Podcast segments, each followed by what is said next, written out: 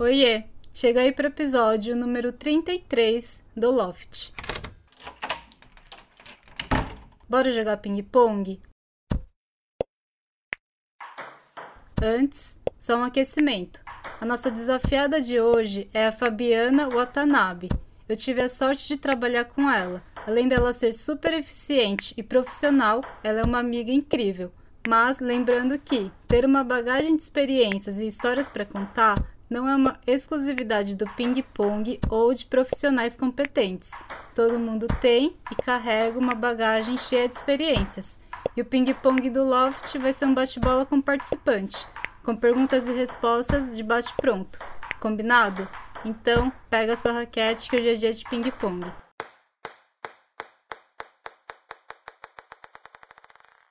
Bem-vinda, Fabi!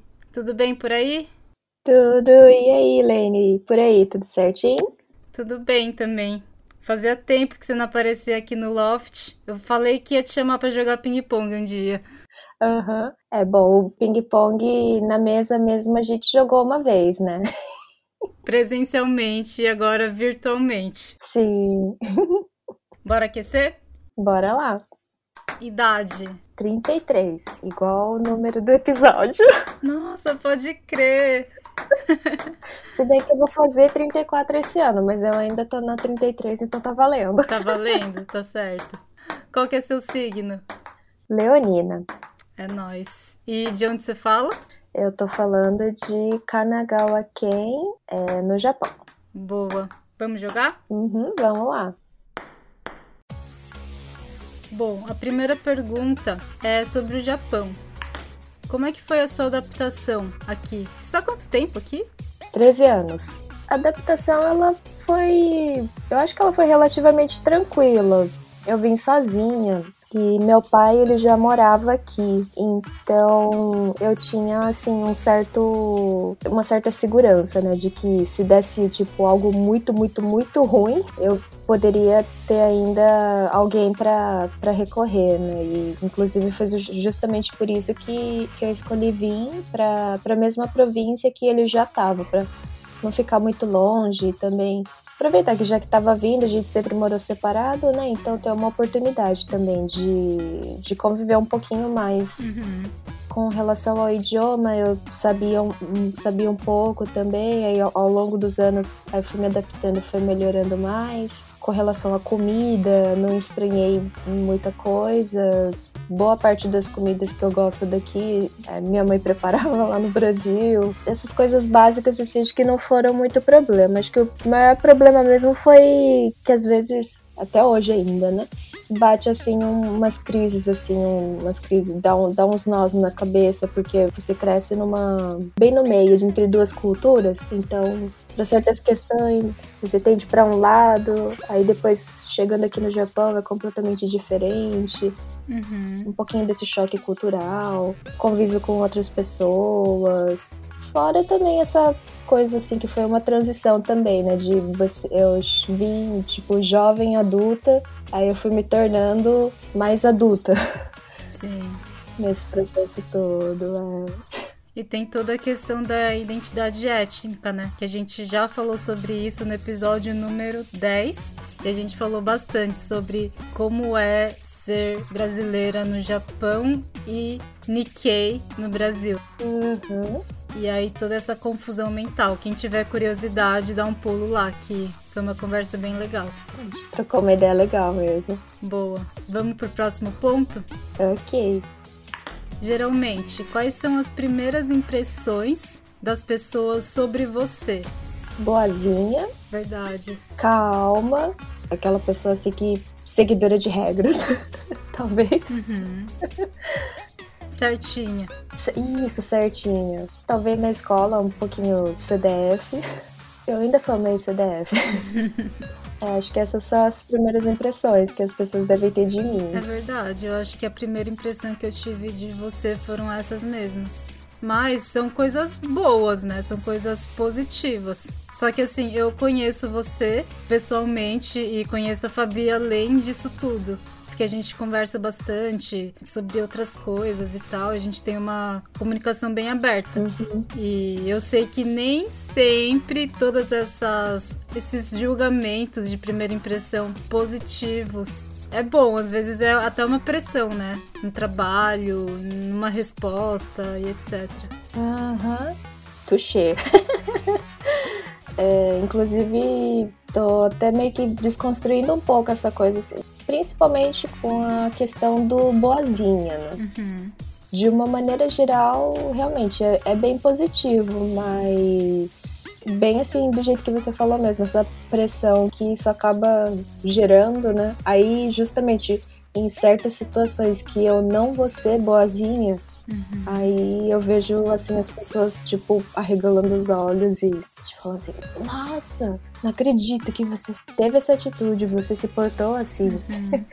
Na verdade, não é nem momentos que você não é boazinha, são momentos só que você não concorda ou que você não, não quer fazer do jeito que a pessoa pediu. Não é nem deixar de ser boazinha, é você ter uma opinião diferente da outra pessoa. Sim, isso. Aí justamente isso acaba levando às, às outras impressões, no caso, um pouquinho mais negativas, né?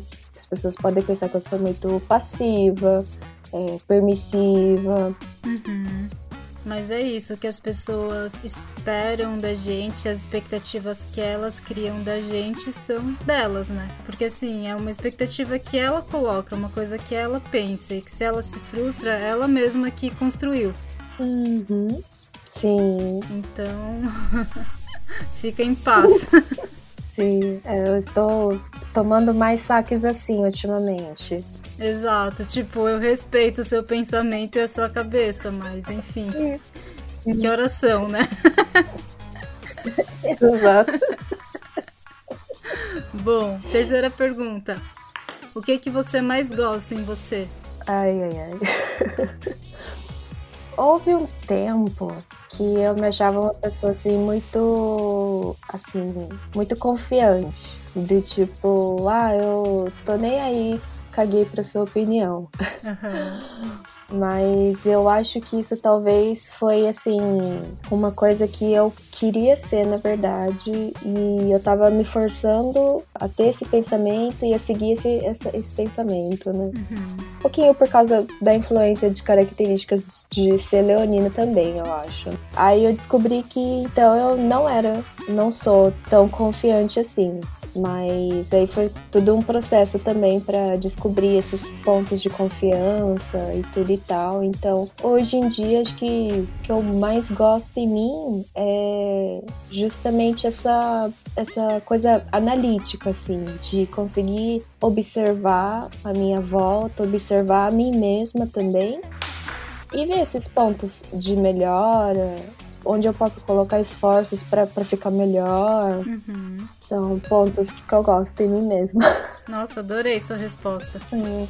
Mas, assim, é, não, não é algo assim também que foi já da noite pro dia, né? Uhum. Boa. E viva a terapia, né? Viva a terapia, muita terapia, gente. terapia é vida. Sim. Bom, próximo. O que, que você menos gosta em você? Hum, eu acho que já respondo essa pergunta com essa pausa de alguns segundos que eu dei.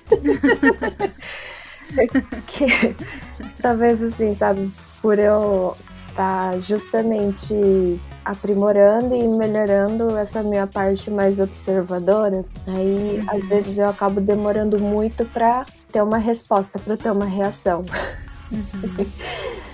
Gostaria de poder melhorar um pouquinho mais nessa parte, assim, de ter uma reação um pouquinho mais, mais natural, eu acho. Eu acabo querendo tanto, assim, sabe, fazer a coisa certa, que eu guardo essa minha reação e eu reflito sobre o que aconteceu. Aí, mas aí quando eu vejo já, já passou, né? Sabe quando as pessoas te falam alguma coisa e você fica desconfortável uhum. ou acho desagradável. A minha reação ela é muito, ela é um pouquinho passiva nesse, nesse caso. Então eu acabo guardando aí depois que eu penso, ah, eu devia ter respondido isso, eu devia ter falado aquilo. mas aí já passou, né? Então, essa é uma das principais características minhas que eu não gosto muito. Não gosto. Mas, por outro lado, me evita vários problemas também, então. Exato. Muitos problemas. Não é de todo ruim. Uhum. Eu acho, inclusive, que muitas pessoas, incluindo eu, deveria, assim, ser mais como você. Mas sim, é. É isso. Próximo. Qual que é o seu maior medo? Ai, maior medo. Essa primeira coisa que me veio agora aqui na mente é medo de falhar, porque quando você falha é tipo, você falhou uma vez. Daí depois eu lidar com essas consequências, eu acho, né? Uhum. Dependendo do, da gravidade do que eu falhei, no caso, né?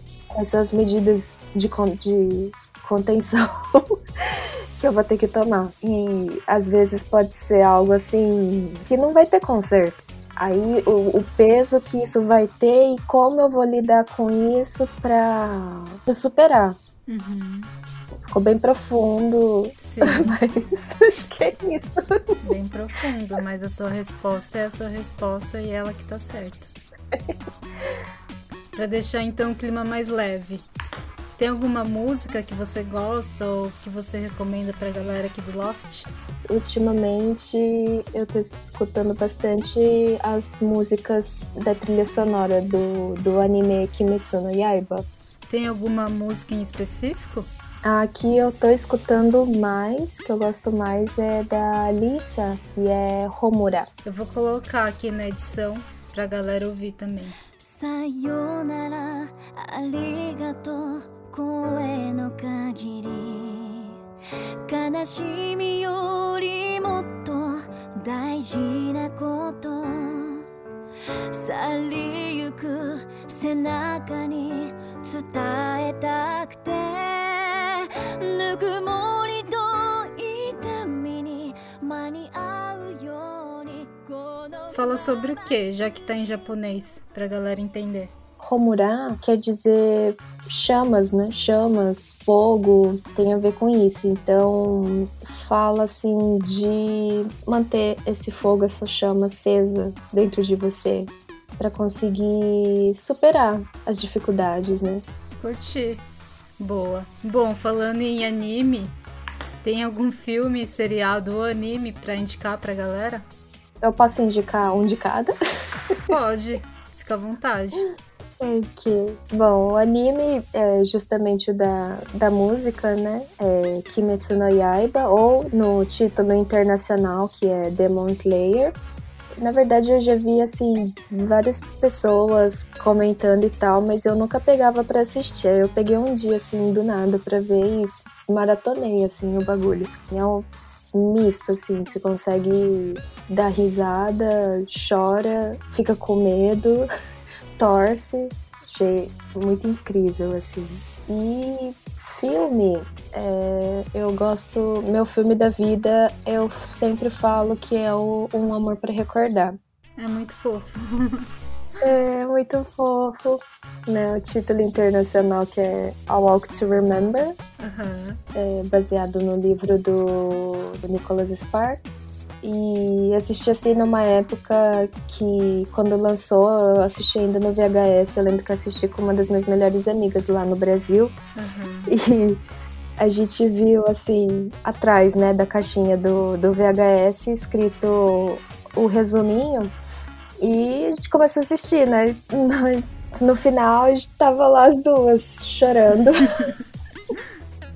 Eu lembro de ter assistido esse filme também, fita cassete com a minha mãe e com a minha irmã. E a gente chorou muito também. Né? Ah, eu acho que de tempos em tempos eu ainda assisto. Eu, toda vez eu ainda choro um pouco. Aí, dependendo se eu tiver naquele momento um pouquinho que eu tô um pouquinho mais sensível ou um pouquinho, um pouquinho para baixo assim, Sim, aí eu choro é mais. Muito bom, né? Vários aspectos do filme. Sim. E seriado, seriado eu gosto muito também, é, muito do Jane, Jane a Virgin, Jane the Virgin. Ah, pode crer. Esse também foi recomendação de amigas. Uhum. Tem cinco temporadas. Parece muito longo, mas é algo assim que, que conta uma história e conta assim, e ela fecha, né? Então você termina assim com o coração quentinho. Eu gosto bastante. Que da hora. Bom, falando nesse seriado, tem um conteúdo da Fabi lá no blog do Loft que ela fala sobre coragem e ela cita esse seriado. Recomendo. Dá pra assistir assim, sem muita pretensão, é leve, dá pra ficar assim, de boas, relaxando e assistindo. Bom, próximo ponto. Para quem não sabe, a Fabi tem dois gatinhos lindos, perfeitos e maravilhosos e pretinhos. E conta aí pra gente como que os seus gatos te fazem sorrir. É, é aquela coisa, né? Quem tem bichinho, acho que sabe, né? De, a gente só olha para eles e já dá sorriso, né? Verdade, eles não fazem nada, eles existem. Eles passam é. por você e pronto, já te fez sorrir. Exato, tô aqui, tô sentada no sofá, mexendo no celular, daí chegou aqui e fez só nha. Aí você já dá um. ah, mas eu já tive cachorro, né? No, no, quando eu tava no Brasil. E na verdade eu sempre achei que eu era uma pessoa mais cachorro, né? Uhum. Aí no final das contas eu acho que eu sou uma pessoa é, bicho, eu sou uma pessoa pet, né? Sim. Seja cachorro, seja gato. É gostoso, assim, conviver com eles do mesmo jeito. Mas se for falar assim especificamente, o Black é muito fofinho, assim. Ele tem o hábito de ficar com, com a pontinha da língua para fora. então, quando a gente tá na cozinha e ele tá sentado perto do pote esperando a comida, né? que é um gatinho muito guloso ele. Então, às vezes ele. Eu não sei exatamente por que, que ele fica com a linguinha assim para fora, mas. É... Às vezes eu tenho a impressão que é porque ele ficou se lambendo e daí ele para e fica com a língua, a pontinha de língua para fora. Aí ele. Aí ele olha para você, né? Aí você cai na risada. Ai, gente, eu amo. A Siri, eu falo que ela é espevitada, só que assim, as pessoas que vêm de fora assim não podem achar que ela não é, né? Porque ela tem medo, né? Ela é muito desconfiada, então ela não gosta, ela não é gata assim que vai com gente, com, com as outras pessoas. Só que aí no, quando ela tá à vontade, tá, tá bem à vontade em casa, aí do nada acho que dá um, dá um choque de 220 nela, que ela sai correndo. se, se joga no, na torre, no arranhador, vira de costas, começa a, a arranhar com as quatro patas e depois sai de novo. ah, mas ultimamente eu ganhei do meu cunhado uma tábua que ela absorve, absorve umidade, absorve água, né? Uhum. E a gente usa para secar os pés depois que sai do banho.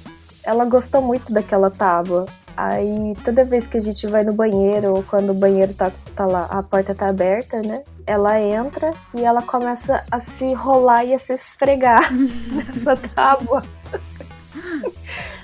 Ai, gente do céu. Muito é bonitinho. Uhum.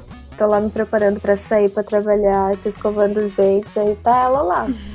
deitada e se esfregando e enrolando nessa tábua. Ai, gente, é demais. Gato é tudo de bom. Sim. E falando em gatinhos, a Fabi mandou um áudio contando um pouco sobre o Black e a City.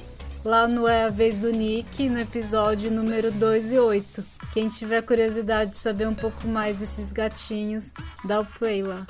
Eu conheci e eles são muito fofos. A Siri, ela tem medo mesmo, ela se esconde, fica até meio que falando assim, gente, a casa é minha, que hora será que ela vai embora? o Black já não, ele, ele uhum. recepciona, ele fica fazendo sala, ele fica fazendo gracinha. Uhum. Ah, ele é muito demais, o Black. Eu tenho uma história muito, muito pessoal com ele, porque fui eu e a minha amiga uhum. que encontramos o Black num tempo e a Fabi adotou ele e foi demais. Então, É um caso à parte, Black. Ele tem, tem uma história que dá uma trajetória. Sim. Dá pra fazer alguma coisa. Demais. Bom, próximo ponto, porque se a gente começa a falar de gato, a gente fica até amanhã aqui. o próximo ponto é um pouco pesado.